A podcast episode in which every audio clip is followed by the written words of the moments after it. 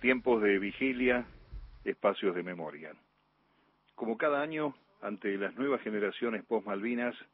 la guerra es uno de los pasajes de la historia inmediata más difíciles de explicar.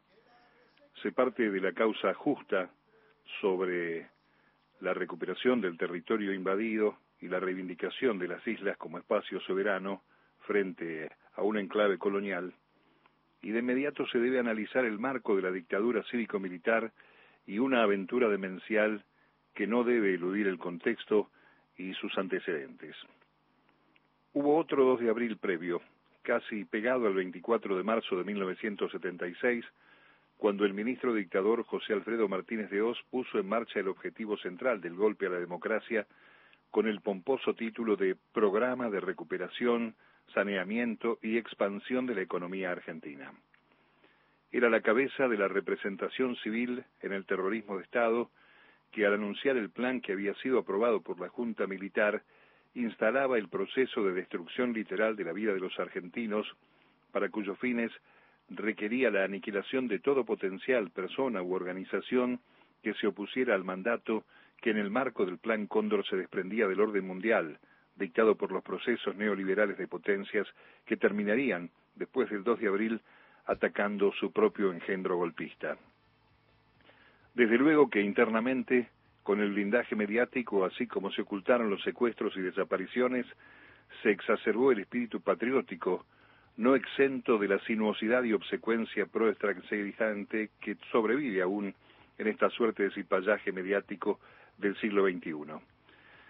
El dolor es interminable, no desaparecerá con el paso de los años, pero permitió, después de la caída del proceso de desmalvinización, indagar en las causas y consecuencias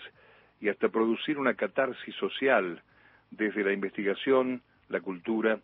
y sobre todo desde los testimonios de vida, sobre lo cual Radio Nacional, recuperando su perfil soberano, abrió la ventana de la historia cuya vigencia nadie puede discutir. A poco de andar la democracia, casi en secreto, los que en medio de la guerra desde el continente habíamos visto gasas y algodones envasados en latas de tomate para engañar con el presunto envío de comida, lo que todas voces era una tragedia, tuvimos las certezas sobre lo que habíamos pensado durante el desastre de Galtieri y sus mandos criminales. La causa Malvinas nunca significó para nosotros una morigeración del plan de exterminio y solo ponía luz sobre las herramientas que hasta allí habían integrado el aparato clandestino dedicado al secuestro, asesinato, el exilio, los vuelos de la muerte y la desaparición de personas, y el reciente agregado de las investigaciones desde la perspectiva de género y los maltratos que también vivieron las mujeres de los pequeños grupos que cumplieron tareas durante la guerra, sumados a los delitos de los dictadores que la justicia sigue investigando. El martirio de los soldados en las islas es bien comparable con un inmenso centro clandestino a cielo abierto que sumaba a la hostilidad del clima todo tipo de malos tratos y vejaciones contra pibes de 18 años que se sostenían atávicamente con la idea soberana del territorio irredento, mala y poca comida, mientras las zapatillas flecha eran una débil barrera que el frío de la estepa destrozaba impiadoso y la muerte arrasaba con ellos. Como parte de la dictadura, la guerra de Malvinas sumó más víctimas a los 30.000, muchas de ellas también jóvenes, e invita a reflexionar sobre el costo social doloroso de las tres etapas del neoliberalismo y los destinos que la sociedad argentina decidió en el pasado reciente para sus propios jóvenes ya en tiempos de democracia. Para corroborarlo, solo basta ver el desagregado de los más vulnerados por la pobreza en las estimaciones que por estas horas hemos conocido. En las islas, como lo habían hecho con los enemigos apátridas, es decir, los militantes sindicales y políticos, estudiantes secundarios y universitarios, dirigentes sociales y religiosos,